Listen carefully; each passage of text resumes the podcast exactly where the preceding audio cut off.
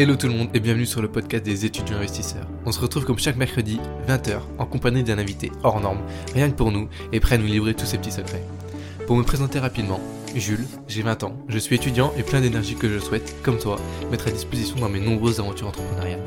Si comme moi tu souhaites développer tes connaissances en investissement, ainsi que ta passion pour l'entrepreneuriat, alors je te laisse avec l'épisode du jour.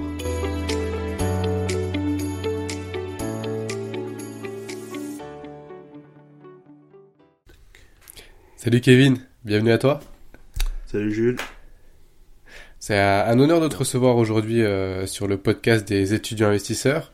Écoute Kevin, pour commencer, est-ce que tu peux peut-être te présenter pour les gens qui ne te connaîtraient pas encore? Oui, bien sûr. Bah, déjà, euh, merci pour l'invitation. Euh, pour ceux qui ne me connaissent pas, je m'appelle Kevin Mercure. Alors, je, viens de l'île de la Réunion. Si vous avez l'occasion de, de faire un petit tour, n'hésitez pas. Euh, j'ai fait mes études euh, à Rouen. depuis 2014, je suis en métropole. Euh, j'ai commencé sur le marché du travail à partir de 2017, ce qui fait que j'ai fait, j'ai, fait trois ans d'études ici et depuis 2017, je, travaille en tant qu'ingénieur électricien dans différentes boîtes que j'ai changées. je ne suis, pas resté très longtemps dans, différentes boîtes, je suis resté un an ou deux jusqu'au moment où euh, je me rends compte que voilà, ça, je changeais pas de boîte à cause des, soucis euh, de tout ce que on peut croire euh, les, chefs, les collègues, etc. Mais parce que je sentais que le, le système du salariat n'était pas forcément fait pour moi. C'est là que j'ai décidé de mettre des bonnes choses en place pour, à l'avenir, préparer une retraite anticipée. Et en même temps, je partage tout ça sur un blog qui euh, s'appelle aujourd'hui euh, Argent Actif. À partir de rien. le blog a changé de nom euh, récemment. Ok, trop cool, un, beau parcours. Et qu'est-ce que tu as fait du coup exactement comme, comme étude? Comme tu l'as compris, c'est étudiant investisseur, donc on a pas mal d'étudiants dans la communauté. Donc est-ce que tu pourrais retracer vraiment ton parcours, ton cursus scolaire? Ah oui, oui, bien sûr. Euh, alors, mon cursus scolaire a commencé vraiment de manière catastrophique, pour être honnête. Euh, alors, je dirais que euh, collège, etc., c'était vraiment un échec scolaire. j'étais pas, j'étais pas vraiment bon. Hein. quand, quand je dis catastrophe, c'est catastrophe. Et c'est arrivé au lycée que j'ai eu euh, vraiment une claque, parce que je me suis rendu compte que bah, ça arrive bientôt, tout ce qui est bac, euh, tout ce qui est euh, le bac, l'entrée dans la vie active, et aussi, si je me bouge pas, les galères aussi vont arriver, tu vois. Donc c'est là que je me suis mis à travailler, j'ai entendu parler de, du, des, des prépas pour les écoles d'ingénieurs. Je savais que c'était un peu ambitieux vu mon niveau, il faut, dire les choses, que, faut dire les choses. Hein. J'étais pas bon du tout. Et donc, euh, il y a eu euh, un petit boost de motivation et du coup une remontada. C'est très, très, très, intense. Euh, je, suis, je suis rapidement remonté. j'ai rapidement remonté le niveau, mais après ça a coûté aussi en temps et en énergie. et du coup, niveau lycée jusqu'à terminale, euh, j'ai fait un parcours euh, principalement électricien en, en, voie technologique. Je sais pas si ça existe encore, euh, les, bacs STI, je crois que ça, ça, a été remplacé par STI 2D ou quelque chose comme ça. Donc j'ai continué sur une voie technologique, j'ai enchaîné avec un BTS électrotechnique où là, euh, pareil, fallait continuer, parce que le, ce niveau-là, tu le rattrapes pas en trois années. Quand tu es mauvais en anglais, mauvais en maths, et tu prends, euh, et tu prends une voie technologique euh, orientée scientifique, c'est pas, pas évident. Donc voilà, je suis, je suis reparti pour un BTS où il fallait encore partir sur deux années de travail. J'ai fait le fou. j'ai passé euh, le, concours pour une école d'ingénieur et euh, bah, j'ai ça a passé. ça a passé. Euh, sur 1500 inscrits, il y avait 63 places. Et généralement, quand on dit ça, 1500 inscrits, 63 places, tu as toujours 500-600 qui abandonnent, tu as toujours. voilà, c'est très souvent les concours comme ça, c'est c'est de l'état d'esprit. Hein. Il y a du travail, certes, mais l'état d'esprit fait un gros filtre à l'entrée. Donc voilà, ensuite je suis arrivé à Rouen. La Réunion, Rouen, ça fait un peu mal. Et euh, j'ai continué euh, là-dessus en école d'ingénieur euh, pour être ensuite, pour avoir ensuite mon premier CDI. Tu, nous parlais d'état d'esprit. en fait, quel, a été ton déclic, toi, concrètement, de se dire, est-ce que c'est vraiment juste l'approche du bac qui t'a fait dire, ok, il faut que je me bouge, ou est-ce qu'il y a eu un autre déclic dans ta vie où tu t'es rendu compte qu'il fallait aller travailler à un moment donné et que tu allais prendre ça en main? Euh, non, c'est alors c'est pas vraiment l'approche du bac honnêtement, c'est vraiment l'envie de faire quelque chose. Moi, de, dès le, la seconde, j'ai j'ai entendu parler de la possibilité d'intégrer une école d'ingénieur après un BTS. Parce que arrivé en seconde, je me suis dit euh, la prépa c'est mort, euh, la fac, je suis pas assez autonome pour euh, aller à la fac. Je, il reste pas grand chose pour, après le bac. Donc je me suis dit pourquoi pas un BTS. Je dis pas que le BTS a est plus facile que le reste, mais un BTS t'es toujours dans l'ambiance lycée, t'es toujours guidé, t'as as toujours une petite euh, voilà, t'es pas 100% autonome comme si t'étais à la fac. Et donc je me suis dit bon bah si j'ai un plan du genre je fais, euh, je passe mon bac, je vais vers euh, un BTS pendant deux ans. Pendant ce BTS-là, je fais le nécessaire pour préparer mon concours, c'est-à-dire je, je, traite des sujets concours d'années précédentes euh, comme il faut pendant les deux années. Et ensuite, je passe au concours. Là, il y a moyen que j'arrive à rattraper le niveau. Et c'est ce qui s'est passé, en fait, euh, étant donné que j'avais un plan, euh, un plan d'action pour la suite, pour les 5 ans qui venaient, bah, j'étais motivé à fond. Et euh, dès, la seconde, voilà, je, suis passé de du glandeur pendant la période lycée à quelqu'un qui bossait 2 à 3 heures après les cours chaque soir. Donc, je pense que ce qui, ce qui a créé le déclic, vraiment, c'est le fait d'avoir un plan, le fait d'avoir un objectif et un plan. Après, euh, c'est le bac et euh, le BTS et le diplôme d'ingénieur sont venus après. Hmm. Mais euh, dès, que tu as un plan, ça c'est.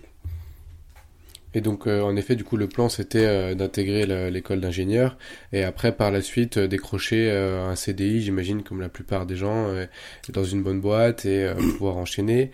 Et du coup, quel était ton rapport à ce moment-là avec, avec l'argent? Comment tu voyais l'argent? Est-ce que c'était euh, vraiment un moyen de, de, de, progresser dans ta vie? Ou est-ce que c'était juste pour euh, tes plaisirs, te nourrir, etc. Comment tu voyais l'argent à cette époque-là? Alors je te cache pas que euh, moi je viens d'une famille qui n'est pas très à l'aise avec l'argent. J'ai mes mhm. parents qui gagnaient, qui vivaient sur la retraite de, de mon père, c'est-à-dire 800, 800 euros pour, pour 3 quoi. Donc euh, j'étais pas très euh, à l'aise et avec un rapport à l'argent pas très optimal, on va dire. Mhm.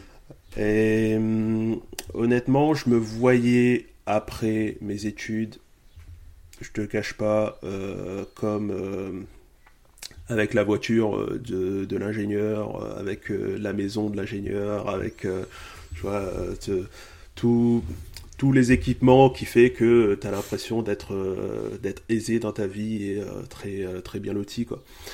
Ouais, du matériel. ouais, très matériel, ouais.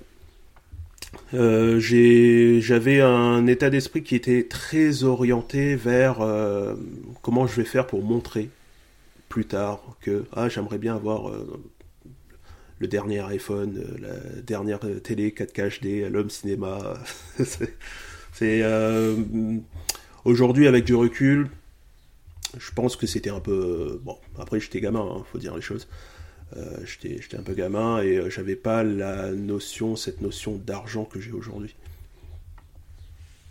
Mais je pense que c'est un bon point que tu soulignes parce que je pense que notre motivation à tous au début, ça a un petit peu été euh, cet aspect-là de se dire euh, ok, euh, je vais pouvoir montrer que bah, j'ai réussi dans la vie. Et en fait, c'est au fil du parcours qu'on se rend compte que bah, l'argent, il a d'autres buts aussi. euh, des buts qui peuvent un peu nous dépasser parfois, et qu'au final le matériel reste du matériel et qu'il y a des causes bien plus nobles à défendre. Et au final, c'est pas le, c'est pas la finalité en soi euh, qui va rendre un entrepreneur heureux, mais c'est plutôt le parcours euh, qu'il fait. Je sais pas si tu es d'accord avec moi, euh, mais moi c'est pas l'argent et la finalité et l'outil que je vais en faire à la fin, c'est plutôt euh, comment tu arrives à accumuler de l'argent et c'est le processus qui te rend heureux et c'est le processus qui te fait de plus en plus évoluer professionnellement comme, comme personnellement d'ailleurs. Oui, après, l'argent, c'est, un peu le nerf de la guerre, mais c'est la façon dont on l'utilise qui va, qui, qui, qui va faire la différence, tu vois. Euh, Mm. je suis, je suis d'accord avec toi que euh, c'est principalement, comme, euh, comme on dit, c'est, le parcours qui, c'est, le parcours qui compte, pas la destination. Après, quand, quand tu viens du, d'une famille pas très à l'aise avec l'argent, c'est pas toujours évident d'avoir cette notion-là dès le début, tu vois. Ah oui, oui non, ça je suis carrément d'accord.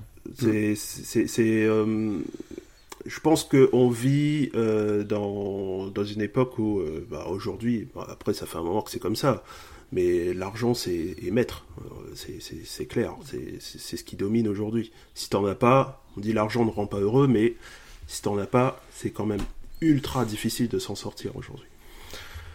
Après, là où je te rejoins, c'est ce n'est pas l'objectif final. Ce n'est pas totalement. si tu es motivé par l'argent en lui-même, c'est ça va être compliqué. Généralement, les gens euh, qui, créent un business, qui créent, euh, commencent à investir avec l'idée de générer plus, juste pour générer plus, euh, sont dans cette mentalité dans laquelle j'étais, c'est-à-dire rouler avec la dernière voiture, la dernière Tesla, avec le dernier iPhone sur le- lequel tu vas mettre uniquement Waze, pas forcément euh, la, bonne mentalité pour, euh, pour attaquer un projet. Je pense que l'argent est l'outil pour t'amener vers une destination, que ce soit la liberté, la sécurité, T'as, pas mal d'objectifs comme ça qui sont pas mal, euh, qui, qui sont pas matériels, mais qui sont principalement une envie émotionnelle, l'envie de sécurité, l'envie de, liberté, l'envie de voir tes enfants grandir, non pas dans le besoin, mais dans l'épanouissement. Ça, c'est, je pense que c'est plus fort que l'envie de faire du chiffre tout court. Ouais, carrément. Et du coup, comment toi, dans, ton parcours, euh, tu as eu ce, nouveau déclic de te dire, euh, ok, bah l'argent finalement, euh, je vais pas l'utiliser pour moi uniquement et pour euh, mes besoins matériels, mais je vais l'investir, je vais faire attention à lui, je vais, etc., etc. Quel était ce déclic-là? Euh, alors, au moment où j'ai signé mon premier CDI, Mhm. j'ai eu euh, le premier, avec mon premier salaire, j'ai eu le réflexe de euh, payer un voyage cash à Genève.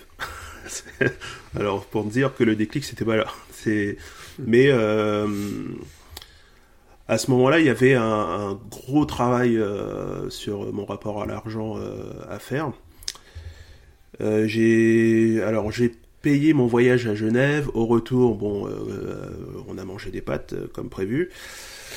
Euh, ensuite, le, temps a passé hein, avec euh, mon état d'esprit euh, financier et euh, tout ce qui n'allait pas avec. Et petit à petit, je sentais que ça se creusait. Le découvert venait, les dettes. J'avais une dette sur un crédit auto avec une voiture que je pouvais pas me payer à la base. Euh, je commençais à réfléchir pour acheter ma résidence principale, euh, ce qui, ce qui n'est pas un- une mauvaise chose en soi, mais avec la mentalité que j'avais avant, c'était peut-être un peu dangereux. Euh, voilà, je, je commençais à creuser un peu le gouffre.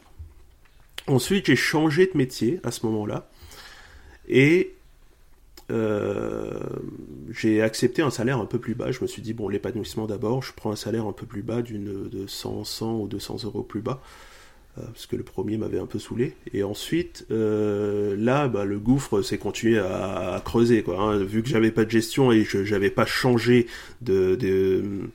d'état d'esprit sur l'argent, euh, le gouffre s'est continué à changer, euh, s'est continué à, à se creuser. jusqu'à atteindre un beau découvert de moins de 1800 euros. Là, je me suis dit, va falloir se réveiller. Si je continue comme ça, euh, ce sera bientôt Banque de France, je pourrai plus rembourser mes crédits. Il y avait des prélèvements qui passaient même plus.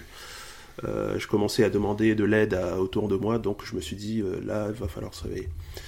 Et c'est à ce moment-là que je me suis renseigné sur les différentes méthodes pour gérer mon argent. Je suis tombé sur pas mal de choses, 50, 30, 20, des méthode zéro budget, méthode, tu vois, y a, sur internet tu trouves pas mal de choses, mais t'es un peu perdu aussi. Et euh, j'ai essayé un peu tout.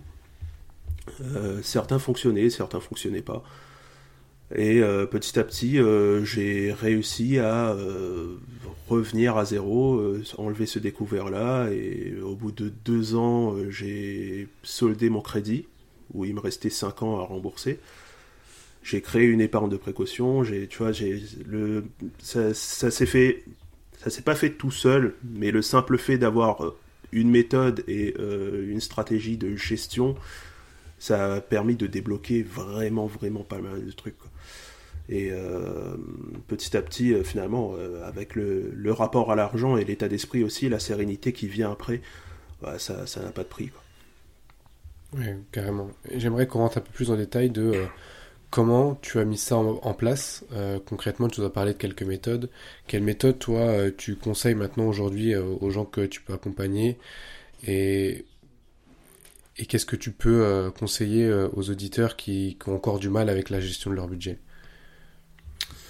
Alors, selon moi, la première étape, alors je vais me mettre des gens à dos, ça c'est clair. Mais la première étape, euh, avant d'attendre euh, à recevoir euh, ou à gagner plus ou à mieux gérer, ce serait commencer par donner. même si c'est 1 euro, même si c'est 2 euros, c'est en fait là, je me rends compte avec pas mal de recul qu'il y a une peur qui euh, bloque beaucoup, beaucoup de monde, même avec les gens que j'accompagne, même avec les gens qui, qui viennent poser des questions sur les réseaux sociaux. Il y a, une peur qui bloque vraiment beaucoup de monde, c'est la peur du manque. Et euh, finalement, moi, je te dis un euro, tu vas me dire, euh, ouais, un euro, c'est rien. Mais si tu vas sur le site d'une association, tu entres le montant 1 euro euh, et euh, prélevé sur ta carte bleue euh, une fois par mois, tu, vas quand même sentir un petit blocage. C'est le simple fait de donner qui, aujourd'hui, on a, on a tendance à attendre et à recevoir, mais on a du mal à donner. Et c'est bizarre, hein, même si c'est 50 centimes, 1 euro, c'est assez bizarre. Donc déjà, le fait de se débarrasser de, de, de cette peur du manque, c'est déjà une Première étape. Après, euh, après c'est là que vient la gestion. Bien sûr, beaucoup de gens euh, me disent oui, si j'ai pas euh, de l'argent, si, j'ai pas de quoi épargner, comment veux-tu que je donne? C'est clair que quand, quand, tu es à découvert tous les mois, il faut c'est pas évident pour pour commencer à donner, même si c'est parfois même il y a des gens qui, qui ont du mal avec un euro, deux euros. Mais euh, avec euh, déjà, euh, je dirais, avec un SMIC ou avec, ou avec un salaire médian de 1800 euros par mois, c'est déjà possible de, de, faire un don à une association, même si c'est 5 euros par mois. Après, dans la gestion même, si je dois entrer dans du, du, du, concret, dans quelque chose qu'on pourrait faire pour commencer à gérer, bah déjà c'est avoir une bonne visibilité. Moi ce que j'aime faire c'est commencer dès le début, euh, prendre les, les trois derniers relevés euh, de, mon compte bancaire, je fais ça une fois par trimestre, euh, les trois derniers relevés et catégoriser chaque ligne de dépense. Avec un surligneur ou avec, si, si, on travaille sur Excel, on peut surligner sur Excel directement. Catégoriser chaque ligne de dépense, loisirs, carburant, assurance, et ensuite, on fait une moyenne sur trois mois et là, on voit vraiment ce qui passe sur nos comptes. On voit ce qui entre, on voit ce qui sort. On peut se permettre de euh, supprimer certaines dépenses. On peut se permettre de les réduire, d'appeler les, les, assurances et de renégocier les contrats. ça, déjà, en termes de visibilité, c'est le top. Une fois que tu as de la visibilité, tu peux te permettre de tout remanier, de, gérer tes comptes comme tu le souhaites, mais déjà, la base des bases en gestion de, gestion de finances personnelles, c'est la visibilité. Ok. Et euh, ouais, euh, c'est clair que je suis carrément d'accord avec toi. Et euh, ton premier point sur le fait de, se débarrasser de la peur du manque, elle est vachement intéressante, je trouve, parce que j'en ai jamais trop entendu parler en fait. Je pense que tu es l'un des premiers, euh, j'entends dire ça, et, et, je trouve ça vachement intéressant. Et en effet, est-ce que toi peut-être tu, tu, as eu cette peur du manque à un moment? Comment ça t'a aidé en fait concrètement? Quel, Pourquoi ça t'a aidé de, le fait de donner un euro par mois euh, à, euh, à, se dire quel argent euh, bah, il faut que j'en donne. Et c'est pas en effet, comme tu l'as dit, que pour recevoir et que pour dépenser, c'est aussi pour donner.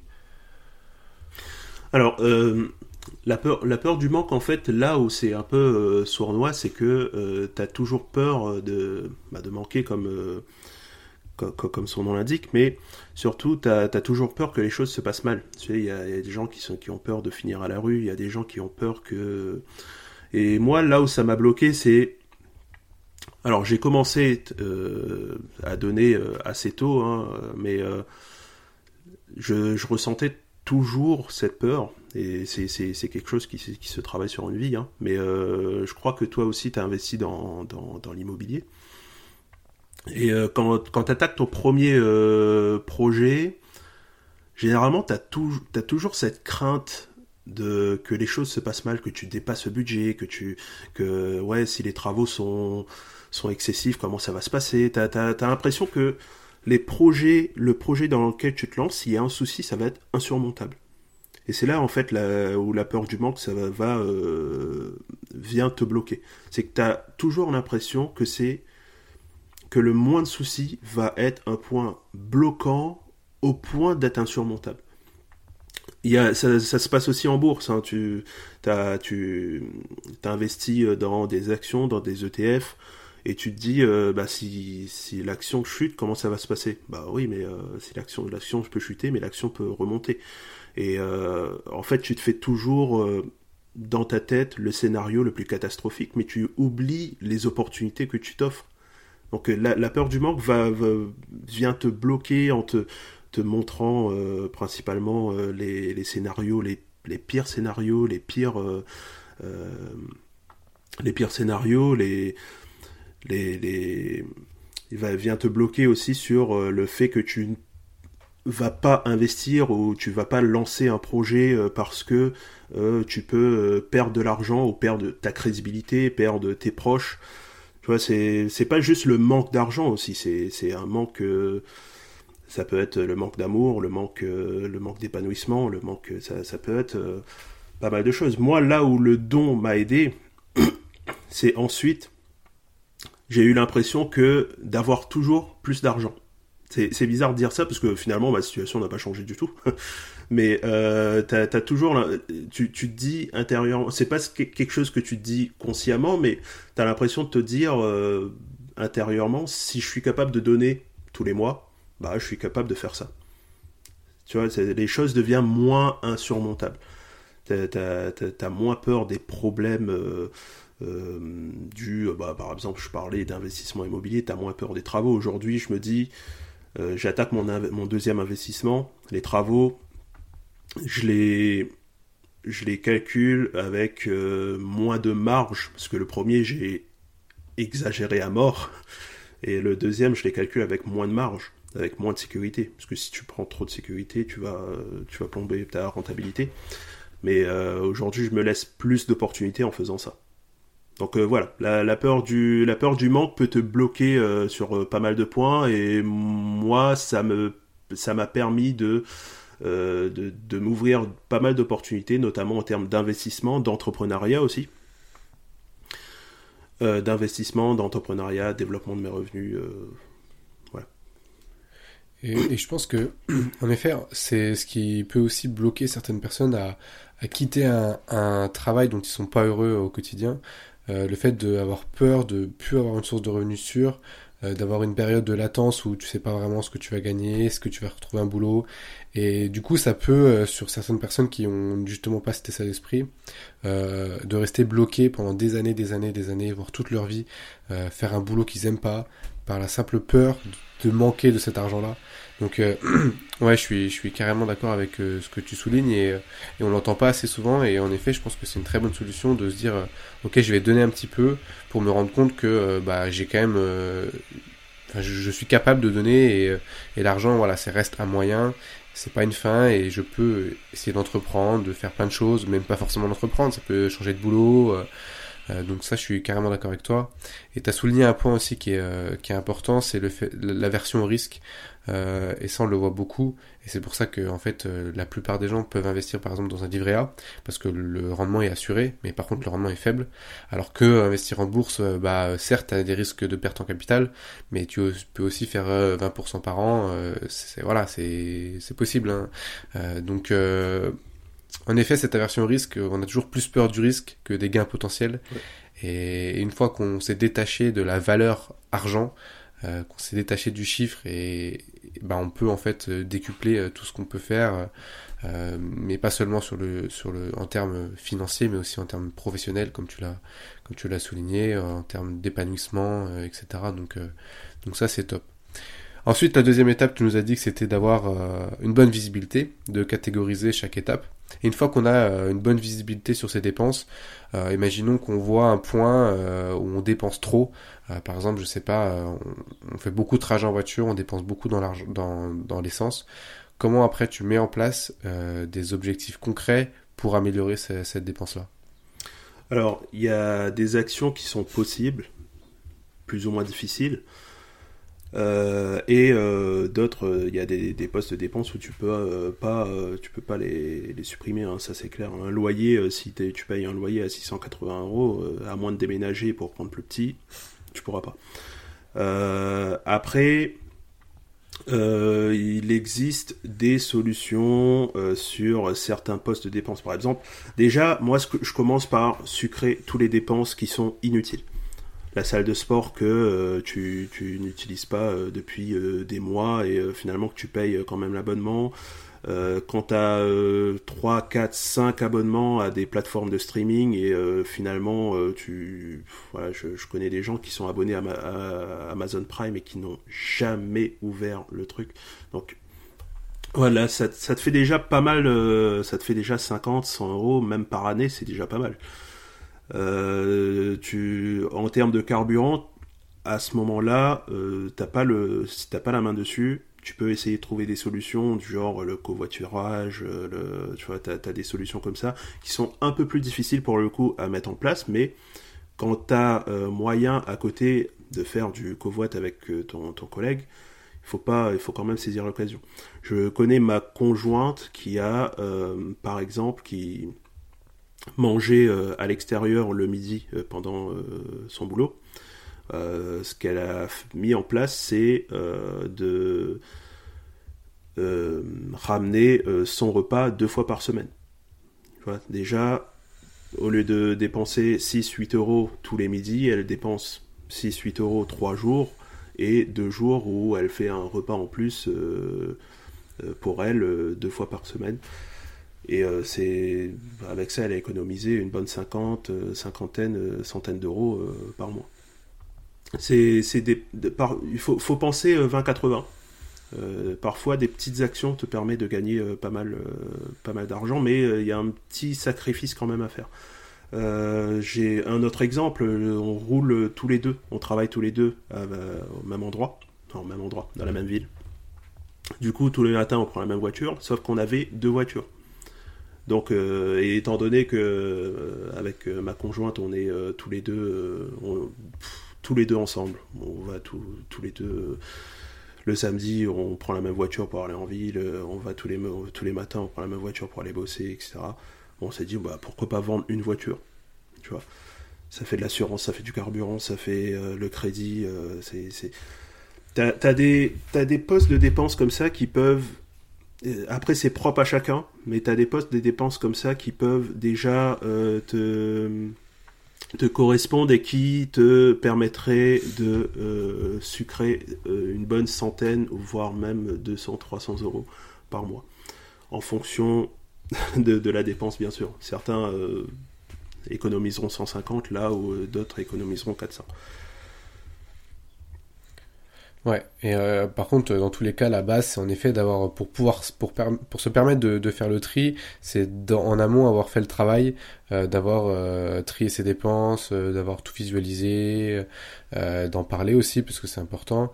Et est-ce que tu as peut-être des outils que tu utilises toi ou que tu conseilles pour justement traquer ses finances, etc. Alors j'ai découvert récemment une petite application, récemment ça fait un an, mais une petite application qui est vraiment pas mal euh, pour euh, supprimer les dépenses, euh, pour supprimer les abonnements, sans passer par la paperasse. Ça s'appelle Origami. C'est vraiment bien fait, c'est-à-dire l'application va entrer, va accéder à tes comptes directement, il va cibler les, les différents abonnements et toi, tu, tu vas choisir les abonnements où tu veux te désabonner justement. Tu veux supprimer euh, l'abonnement. Et Origami va faire tout le travail pour toi. Euh, je ne sais pas si c'est encore gratuit. Je ne sais pas. Je, ne suis pas sûr que ce soit encore gratuit parce que c'était ultra bien fait. Euh, mais en tout cas, ça marchait très bien. Après, l'outil te permet aussi d'avoir d'autres contrats avec les mêmes qualités de prestations moins chères. Euh, c'est à regarder. Franchement, il y a, moyen de faire euh, pas mal de d'économiser pas mal d'argent avec cet outil-là. Après, en termes d'application euh, d'outils, j'aime bien les applications de suivi. Ça me permet de, toujours avoir la visibilité dont je parlais au début.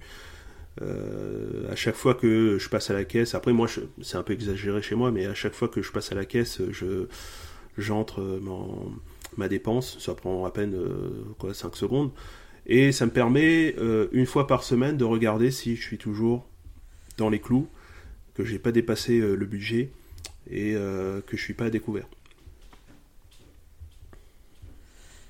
Tu utilises quelle application pour faire ça? J'utilise une application qui s'appelle iSave Money. Une petite application qui a été créée par un gars euh, derrière sa chaise et son bureau, c'est euh, sûrement un particulier qui, qui, a tenté euh, quelque chose, mais c'est ultra bien fait. C'est pas pro, ultra pro, mais au moins pour le soutien, pour le travail de. On va dire le, travail artisanal, mais c'est ultra bien fait. Il y, a une, version premium, mais que je recommande pas. Euh, parce qu'il apporte rien de plus. Mais j'ai testé différentes applications, j'ai testé euh, Banking, euh, ça m'a pas trop plu, honnêtement. j'aime pas trop j'aime pas trop l'interface, j'aime pas trop comment c'est fait.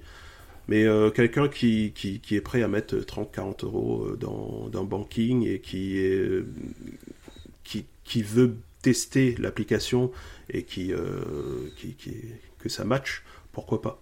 Et l'idée c'est d'avoir quand même une application, même si c'est un tableau, un Excel, moi j'ai commencé par là aussi, hein, un tableau, un Excel de suivi, tant que tant qu'on suit et tant qu'on a de la visibilité, parce que c'est le mot d'ordre, la visibilité, tant qu'on suit, c'est l'essentiel. Mais il faut avoir un outil, que ce soit une application mobile, un tableau Excel, euh, sur, euh, pour euh, suivre ses dépenses et son budget mensuel. Ok, écoute, je mettrai tous les liens en description et après les auditeurs iront regarder de leur côté ce qui leur convient, ce qui leur convient le mieux. Euh, la suite logique à tout ça, c'est euh, l'investissement. Maintenant qu'on a su euh, diminuer ses dépenses, du moins pas forcément les diminuer, mais les répartir d'une meilleure façon, les optimiser plutôt. on cherche à investir l'argent qu'on a en plus. Avant, il faut peut-être se faire une épargne de précaution. Est-ce que tu as un avis sur l'épargne de précaution?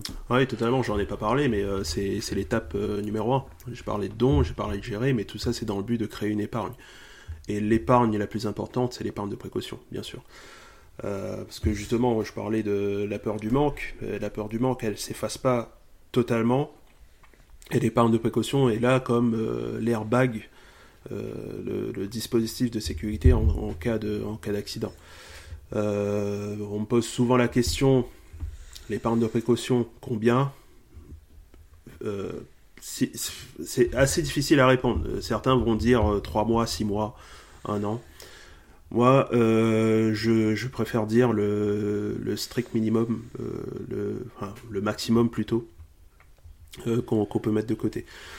Parce que, alors le maximum, bien sûr, il y a un plafond à ne pas, c'est pas 100 000 euros d'épargne de précaution non plus. c'est si on commence avec 1000 euros d'épargne de précaution, ce qui est déjà un palier que beaucoup ont du mal à, créer, à mettre de côté, c'est déjà pas mal. 1000 euros, c'est déjà pas mal.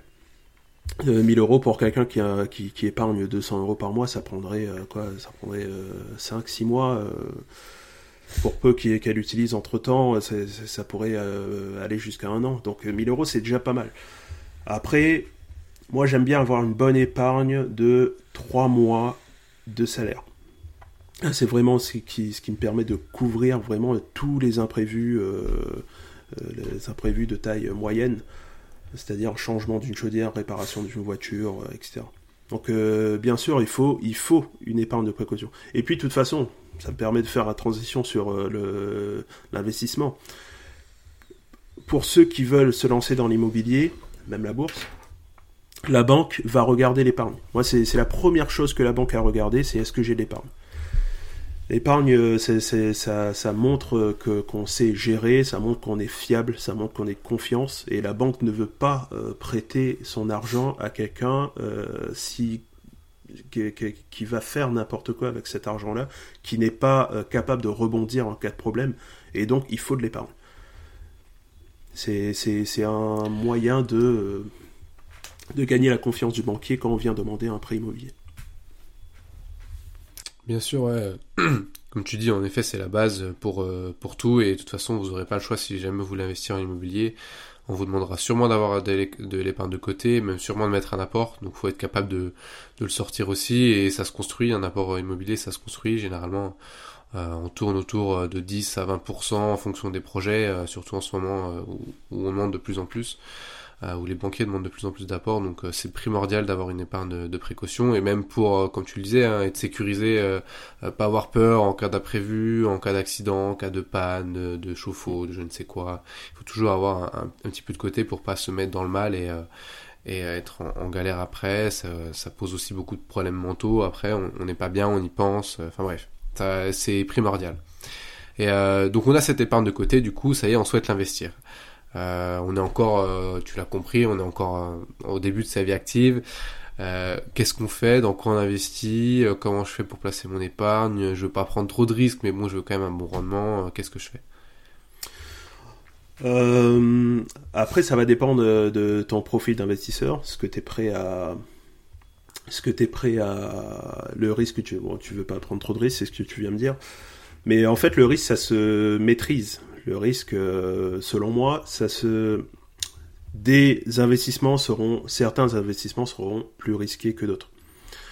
Mais euh, le risque, je dirais que euh, le risque ne peut pas être supprimé, mais peut être maîtrisé déjà grâce à la connaissance, à la connaissance de l'outil dans lequel on investit. Je vois pas mal de, et j'ai fait cette erreur aussi, c'est se lancer en bourse. Ok, je me lance en bourse, je crée mon PEA, mon compte titre, et j'achète la première action euh, que je vois.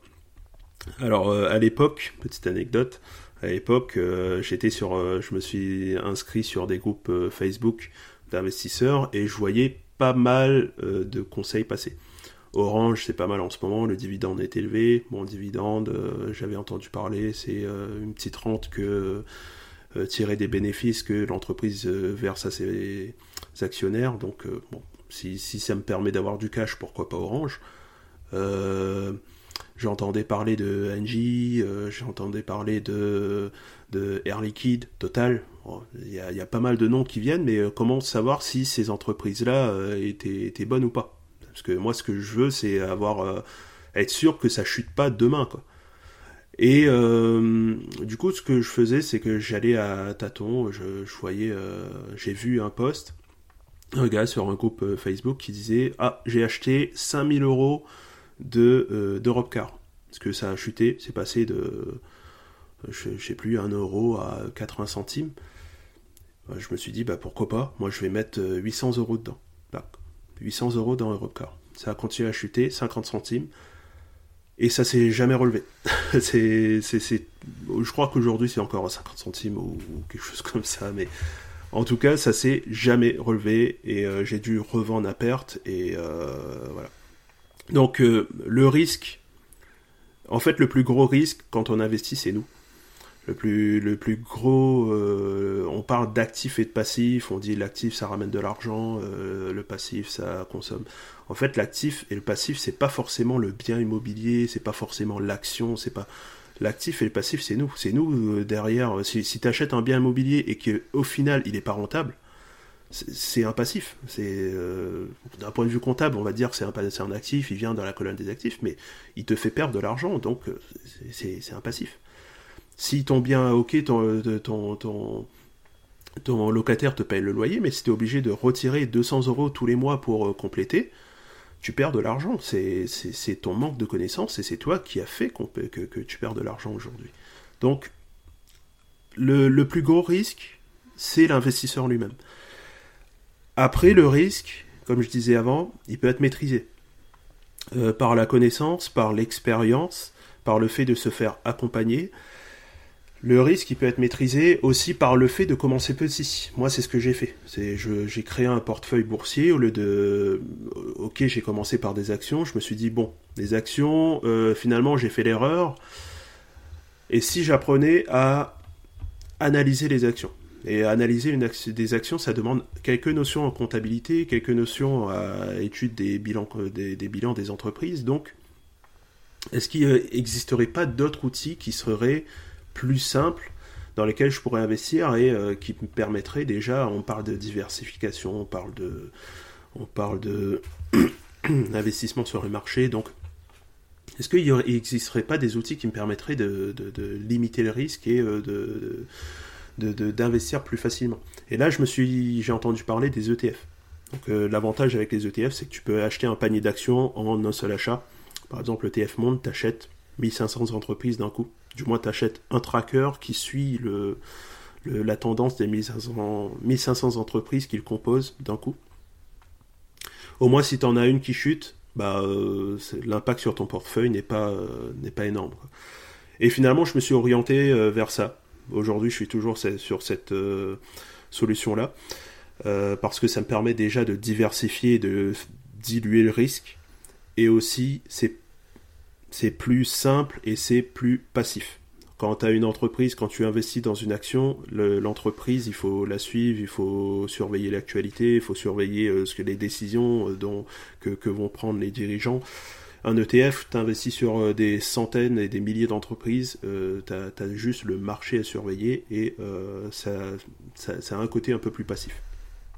Ça demande des compétences aussi, hein. je ne dis pas que ça que, c'est simple et euh, foncé. Mais ça demande des compétences, mais par rapport à une action, ça, on va dire que c'est plus orienté pour, un débutant que qu'une que, que, action ou euh, qu'une action d'entreprise. En effet, je suis d'accord avec toi. Pour quelqu'un qui débute, ça peut être une très bonne solution de commencer avec des ETF. Ça permet de voir un peu comment fonctionne la bourse, euh, comment fonctionne le marché, et, euh, et après, pourquoi pas, euh, si vraiment vous êtes intéressé par la bourse, pour choisir des actions individuelles. Et, toi, du coup, tu fais du full ETF à l'heure actuelle? Aujourd'hui, j'ai une seule action dans mon portefeuille, c'est Air Liquide. je l'ai chopé au vol pendant, pendant la crise. Euh, mais euh, oui, je suis full ETF. Euh, en fait, euh, pour moi, comme je te disais avant, le principal c'est la visibilité et aussi la stratégie. Et l'idée pour moi c'est de créer un portefeuille d'ETF, le fond d'un portefeuille d'ETF et ensuite basculer, me former et basculer sur les actions. Donc aujourd'hui je suis en train de construire le portefeuille d'ETF, je suis toujours, toujours dans, dans cette phase là et ensuite euh, sur euh, du moyen, euh, moyen terme basculer sur les, les, actions en direct. Sachant que, ouais, on l'a pas précisé, mais voilà, ça reste, j'imagine que toi c'est ton cas aussi, ça reste du long terme, voire du très long terme. Et faut pas se dire, ok, je vais acheter un ETF et dans six mois je vais le revendre et puis je vais me faire 20%. Euh, vous avez peu de chances de réussite.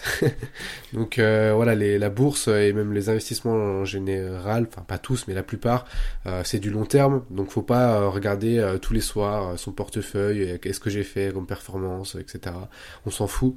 sur le long terme, la bourse, elle prend en moyenne 9%, il me semble. Ouais. donc voilà, il faut savoir que ça montera, mais sur le long terme. C'est possible que l'année prochaine, vous perdez 10%, mais que dans deux ans, vous en regagnez 30%. Donc euh, c'est du long terme et j'imagine que toi c'est sur du long terme aussi, mais euh, je préfère le préciser quand même pour, euh, pour les débutants et qui n'ont jamais encore investi en bourse. Et du coup tu nous as parlé d'immobilier aussi. Tu investis aussi à titre personnel dans l'immobilier? Alors aujourd'hui j'ai fait un investissement dans un appart pour, pour, me, faire, pour me faire la main. moi je, je suis du genre à recommencer petit, honnêtement. Euh, donc euh, j'ai commencé par un T2 euh, près de chez moi de 50 mètres carrés que je loue aujourd'hui en meublé. Et je me suis dit pourquoi pas un projet par an. Alors les vu la situation actuelle, c'est je sais pas si un projet par an ça va ça va tenir, mais aujourd'hui je cherche mon je souhaite passer sur un immeuble de rapport au moins un petit immeuble de deux ou trois lots pour commencer. Toujours pour faire la main. Après, euh, je suis jeune et euh, je pense que j'ai le temps de construire un beau patrimoine, mais l'idée aujourd'hui pour moi, c'est pas d'investir, investir, mais c'est d'apprendre à investir. Savoir chiffrer, des travaux, savoir analyser euh, un bien, prendre l'œil d'investisseur pendant les visites, savoir négocier. Moi, je suis, je suis dans une pendant 4-5 ans, là, je pense être dans une phase d'apprentissage. 4-5 ans, c'est un peu long, je pense que pendant les trois premiers projets, principalement. Être dans une petite phase d'apprentissage où je viens prendre de l'expérience et euh, mettre en pratique ce que j'ai lu, ce que j'ai appris. Euh, voilà. Quels sont tes, projets à, moyen et à plus long terme euh, en termes d'investissement? Pas que immobilier, en, vraiment en général, est-ce que tu as des objectifs vraiment lointain euh, que tu aimerais réaliser euh, ouais, alors mon objectif il est principalement chiffré. Euh, pour moi, c'est moyen terme, ce serait déjà les 100K de patrimoine. Alors 100K de patrimoine net, pas 100K de patrimoine brut, parce que 100K de patrimoine brut, finalement tu fais, tu fais deux biens immobiliers, c'est bon. Hein, mais 100K de patrimoine net. Après, une fois que j'aurai atteint ce palier-là, je verrai bien. Mais euh, je, pour moi, ce serait déjà euh, le, premier palier. Parce que honnêtement, aujourd'hui, pour moi, l'objectif principal en termes euh, d'investissement, ce serait de vivre de mes investissements. mais ce serait sur un objectif de 10 ans, 5-10 ans. Donc euh, aujourd'hui, euh, je suis toujours dans une phase, comme je te dis, hein, je suis dans une phase d'apprentissage. Je commence petit. Euh, j'apprends et je, partage tout ça sur mon blog. Et ensuite, l'idée, c'est une fois que j'ai passé ces deux ans, trois ans d'apprentissage, j'accélère les choses pour aller, aller plus vite. Mais mais voilà, c'est l'idée à court terme, à moyen terme, ce serait les 100 de patrimoine.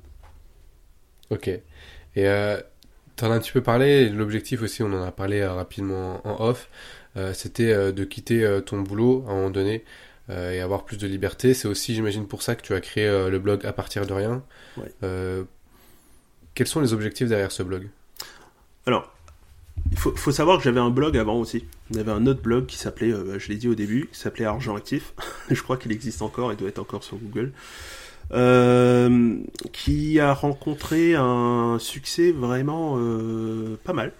Euh, je crois que je, dois avoir 5 ou 6 000 visites par mois dessus. Mais au moment de, à un moment donné, je me suis dit bon, pourquoi pas le monétiser, tu vois? C'est ouais, j'aimerais bien monétiser ce blog-là et arrêter. c'est bien, je partage des choses, mais il faut que je gagne quelque chose aussi à partager ces, ces choses-là. Donc, je vais commencer à le monétiser. Et finalement, euh, j'ai essayé une fois, deux fois. j'ai lancé un produit et finalement ça n'a pas pris. Et j'ai pris un coach qui m'a dit bon bah argent actif en fait le problème c'est que ta cible est mal définie donc va falloir repartir de zéro. Là je t'avoue que ça m'a un peu piqué mais c'est pas grave, je repars d'un nouveau blog. Et c'est là que j'ai créé à partir de rien, parce que pourquoi à partir de rien? Parce que ça montre bien euh, la personne qui je suis, je partis de rien et qui souhaite euh, construire euh, un patrimoine. Et finalement, ce blog-là, je continue à partager, mais pas sur la gestion de budget, mais purement sur l'investissement, avec une cible beaucoup plus établie. Et l'idée de ce blog-là, c'est vraiment lui, c'est prendre mon indépendance financière sur le court terme. Et euh, je, partage euh, du contenu pour euh, aider ma communauté, mais aussi je partage du contenu payant, c'est-à-dire de l'accompagnement personnalisé, des formations de, de 4, 5, 6 heures pour aider à commencer à investir en bourse, à étudier un marché immobilier, à, à commencer à reprendre en main ses finances. Ce qui me permet de euh, générer un revenu complémentaire. Et l'idée, c'est de vivre de ce blog-là sur le court terme et continuer à investir. Ok, un beau projet à venir et je te souhaite beaucoup de, force dans, dans tout ça parce que c'est un, un, beau projet et une bonne cause.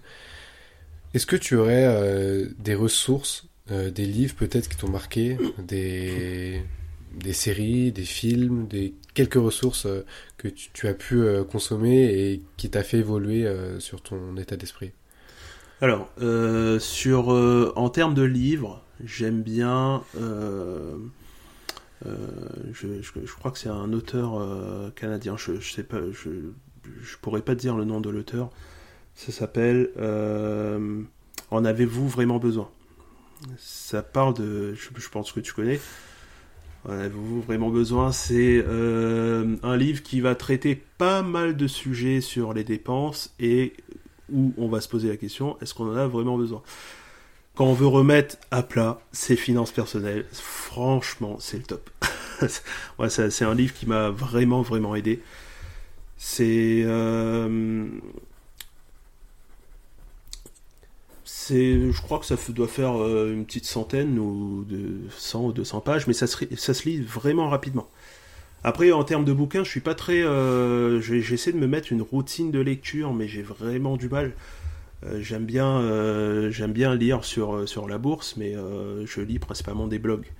Donc, sur, sur le blog. Est-ce que tu as, as, un blog à conseiller, par exemple? Épargne 3.0. L'épargne 3.0, c'est un blog sur lequel j'ai commencé. Sinon, il y a le mien aussi, à partir de rien.